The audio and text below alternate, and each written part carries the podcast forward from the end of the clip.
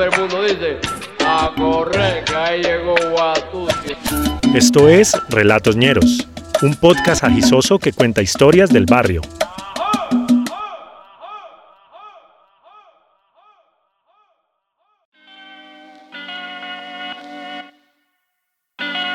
¿Será que llueve? ¿O será que hace sol? Este es el primer especial de artistas invitados. Nuestro ñero de hoy es el rapero bogotano El Calvo, que nos trae tres relatos bien aletosos. Esta ciudad Ah. tan paramuda. Yeah, adivina a ver si llueve mirando el cerro por la ventana de la ducha. Igual tocas. Tinita.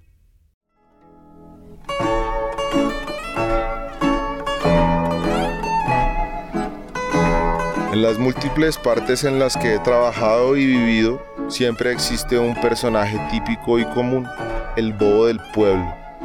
Viene a mi mente el bobo Luis en Tunja, Cucaracho en Villanueva, Bailafeo en Tumaco, Petunia en Ipiales, Giordano en Río Negro y muchos otros que se me escapan de mi usada y abusada memoria. Y el más reciente, Tinita en Quibdó.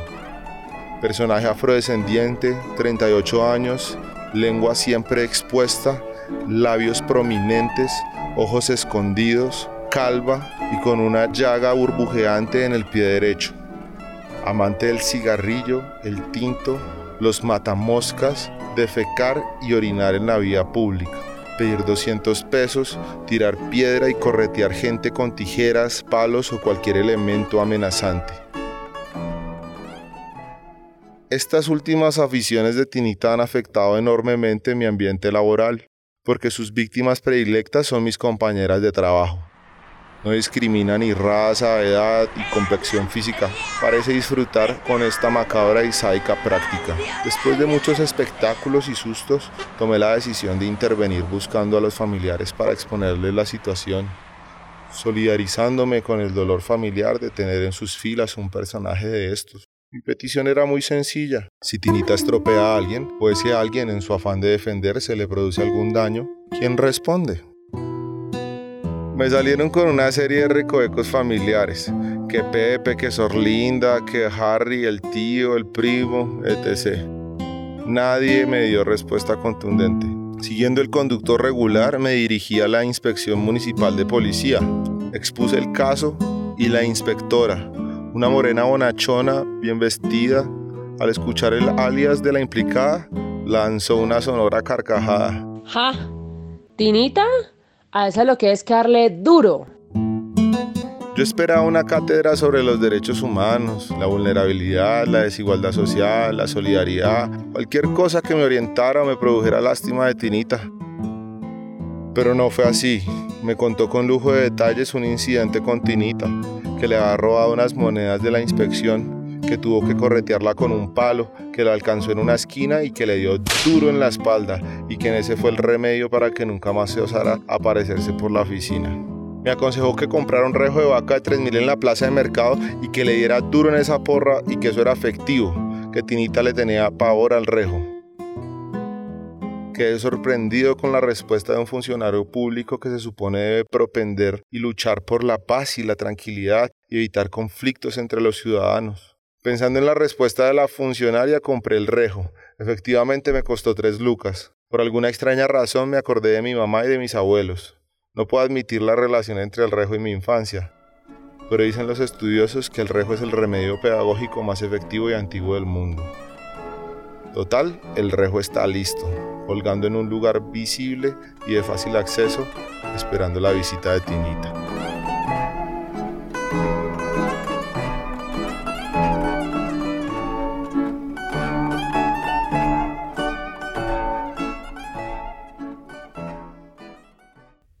Chocó.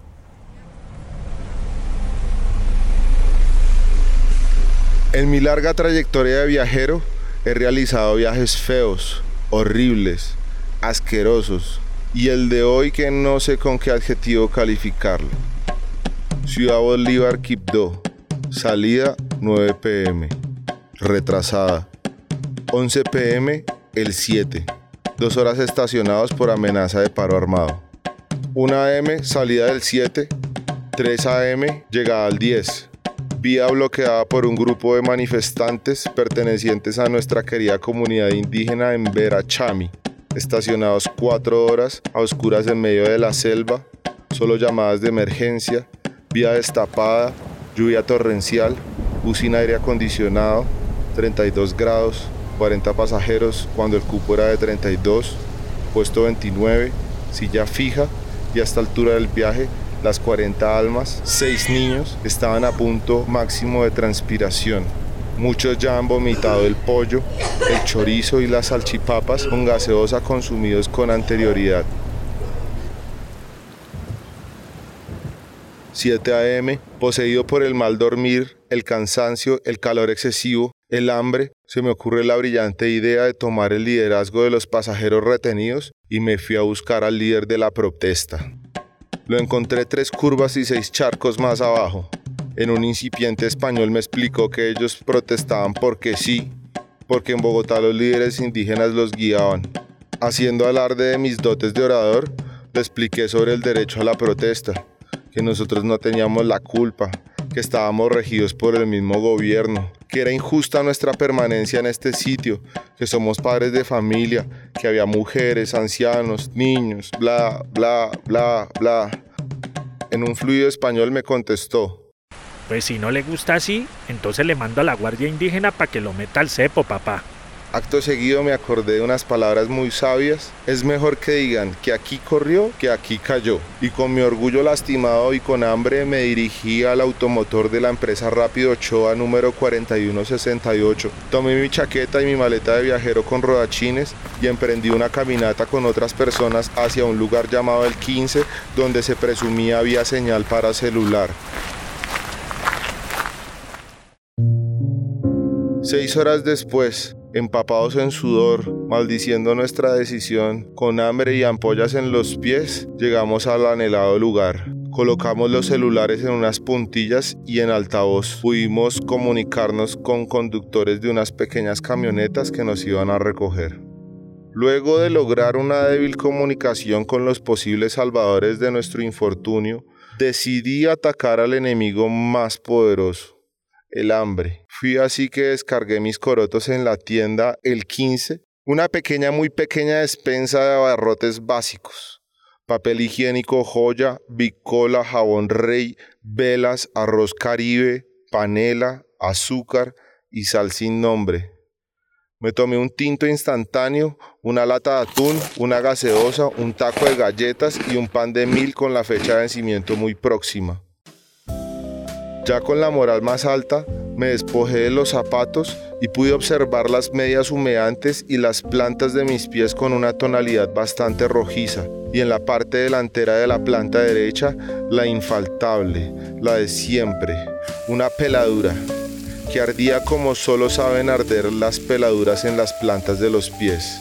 Ya en la sombra, saciado el hambre y descalzos, entramos en un diálogo con los demás caminantes, en los que hacíamos alarde de nuestra hazaña, que somos unos berracos, que no nos dejamos ganar de los cholos, que caminamos como nunca lo habíamos hecho y que tenemos un estado físico muy malo. Poco a poco, mientras los demás seguían y se adentraban en otro tipo de conversaciones, la selección Colombia, las hembras, la traguiza, la rumba, el baile exótico, recostado en el piso con la maleta como almohada y descalzo, caí en un estado de pereza mezclada con sueño y cansancio. A lo lejos escuchaba la algarabía propia y característica de nuestros compatriotas afrodescendientes, combinada con el suave y constante murmullo de las aguas chocando contra las piedras de una quebrada diáfana y cristalina que pasaba a escasos metros. Al cabo de tres horas, cuando estábamos evaluando seriamente la posibilidad de continuar la marcha o de amanecer en ese caserío, escuchamos el sonido maravilloso y espectacular de unos automotores. Eran nuestros salvadores. Dos camionetas Nissan Urban. No sé qué modelo, pero se veía claramente que ya hace mucho tiempo habían cumplido la labor para la cual habían sido adquiridas. Estaban chatarrudas, los vidrios con fisuras y otros ausentes, latas oxidadas y carcomidas por la humedad, pero era el único medio de transporte en el cual pudiéramos dar por terminado nuestro viaje. Nos acomodamos como pudimos, apretujados como lata de sardinas, con maletas, maleticas, morrales, morralitos, talegos y hasta un bombo que traía uno de mis compañeros. A estas alturas del partido, el olor a sudor ya no importaba, la incomodidad tampoco, el polvo, los huecos, los charcos, todo nos parecía lo más normal del mundo. Entramos en un silencio en que cada uno se encerró en su universo de pensamientos. Yo pensaba en mi familia, en mis compañeros de la infancia, en Massinger Z, en las mariposas amarillas de Mauricio Babilonia. Me acordé cuando teníamos que caminar dos horas del pueblo a la casa con mi abuela Rosana y en un salpicón de recuerdos antiguos y recientes que solo la mente sabe en qué orden coloca. De repente algo interrumpió mi actividad.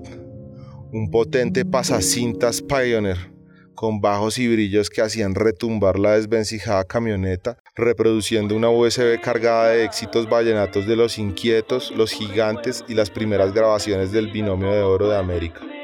Aclaro que no tengo nada en contra de la música vallenata, pero nos tocó anestesiarnos con esos ritmos habaneros y huepaje. Finalmente arribamos a nuestro ansiado Quibdó en medio de un torrencial aguacero y con el cobro de una tarifa que aunque fue excesiva, nadie estaba en condiciones ni en los ánimos de discutir, porque al final tocamos tierra firme.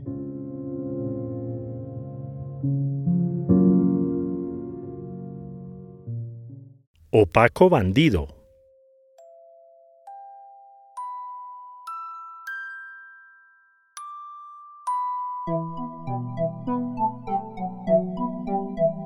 Llegué del colegio y mi tío Álvaro, que atendía una miscelánea que quedaba en el garaje de la casa, me dijo que en el tejado de una de las bodegas que rodeaban el lote de atrás estaba un gato atrapado que había estado berreando toda la noche. Que cogiera la escalera larga y fuera a sacarlo, pero con cuidado. Mi tío siempre ha sido muy dicharachero y mamagallista. Es el segundo mayor de 10 hermanos y salió hippie, el artista de la familia. No prosperó ninguno de sus fantásticos emprendimientos porque siempre le hizo falta un inversionista desinteresado que le inyectara capital. Terminó atendiendo la miscelánea familiar hasta que vendieron la casa porque mi abuela se puso muy vieja y ya era mucha casa para ella sola, decía la familia. Era una casa de tres pisos con zanalejos, baños debajo de las escaleras, balcón y terraza. Construida con los sobrantes de las casas que mi abuelo había ayudado a levantar. Tenía un patio gigantesco que era más bien un pequeño potrero apodado El Lote, que conservaba, entre muchas otras matas raras e insectos que nunca volví a ver, un árbol de cerezas y un durazno que eran igual de altos a la casa. Al fondo, en una esquina sobre una montaña de viejos escombros, creció un imponente papayo, y a su sombra un lulo que con sus hojas peludas y espinosas era el terror de los balones de caucho. Detrás del papayo metí la escalera larga y me encaramé a mirar quién era el que gritaba con tanto desespero.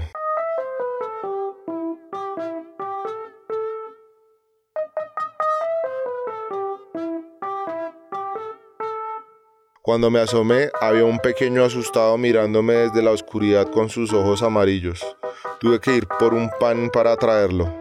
Sabía que sucumbiría inmediatamente porque teníamos una larga historia de gatos asaltantes que irrumpían en la casa a mitad de la noche y se comían los 2000 de pan del desayuno. No había una simpatía particular por los gatos de parte de mi abuela, principal sospechosa de su inesperada desaparición tres años después. A tres pisos de altura, con mi mano derecha, la no dominante, Forcejeé entre los ladrillos y las tejas con esa pequeña bestia hasta que logré agarrarlo firme del pellejo del cuello. Lo cogí entre mis brazos y lo sentí tiritar. Su silencio se convirtió en ronroneo. Me quedó una cicatriz de un pequeño corte en la muñeca similar al que dejan las esposas muy apretadas. Aprendí tiempo después. Alisté unas botellas de agua caliente en una caja donde vienen las resmas de papel le puse una camiseta vieja encima y metí el gato adentro. Mi abuela me regañaba desde la cocina y me insistía que ese gato no iba a vivir dentro de la casa, que si lo quería tener tenía que estar esa afuera, en el lote, y que si se amañaba bien y si no, mejor, porque según ella esos animales eran dañosos. Me tocó hacer caso y dejarlo vivir afuera. Nunca supe que tanto se iba a amañar la gata, y por eso al principio se llamó así, la gata, genérico. La bautizamos después de una tímida revisión genital. Un año después la llevamos a la veterinaria por un punto sin pelo en una pata y cuando salió de la consulta la veterinaria nos dice que el gato está bien, que más bien recomendaba castrarlo porque ya pronto iba a empezar a marcar. Oh sorpresa, nos reímos descontroladamente de nuestra ignorancia camino a casa y decidimos rebautizar al gato. Desde ese día se llamó el gato gay, que con el tiempo derivó en Togay. El gato gay creció con sus mañas de perro. Traía la pelota, venía cuando lo llamaban, era muy atento y nunca se entró a la casa. Siempre estaba en sus cosas de gato hasta que escuchaba alguno de nosotros llamarlo, venía corriendo y se subía al regazo. Se acostaba patas arriba y se dejaba espichar las pulgas que corrían por su pecho blanco. Un tiempo después empezó a traer regalos, tributos de gato libre, pájaros moribundos y ratones pequeños que dejaba frente a la puerta trasera de la miscelánea. Un gesto noble que no supimos interpretar en su momento. Empezó a ausentarse por días enteros hasta que un día no volvió. Asumimos que lo mató el amor. O mi abuela lo sacó por la puerta de adelante de la casa y nunca pudo volver a entrar a su reino de tejados y árboles. No sé, nunca lo sabré. Ni mi abuela ni el gato se amañan vivos ahora.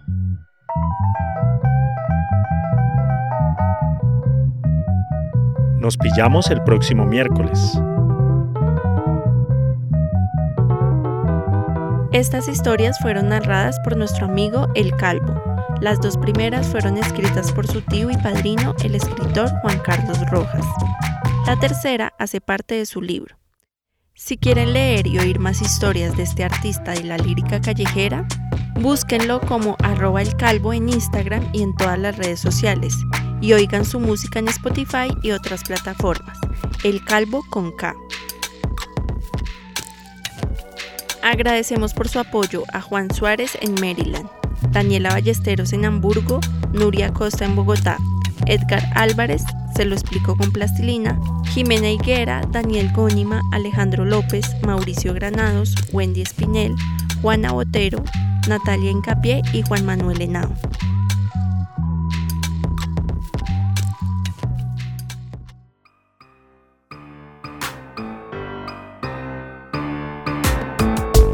Relatoñeros es una producción de la Chucua Records.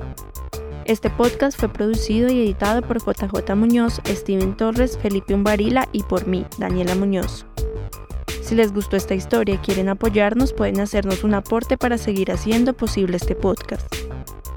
Visiten nuestro perfil en Instagram, arroba Records, y allí encontrarán la forma de ayudarnos. De vuelta les enviaremos un saludo en uno de nuestros capítulos y se convertirán para siempre en nuestros ñeros y ñeras del alma. Caballero.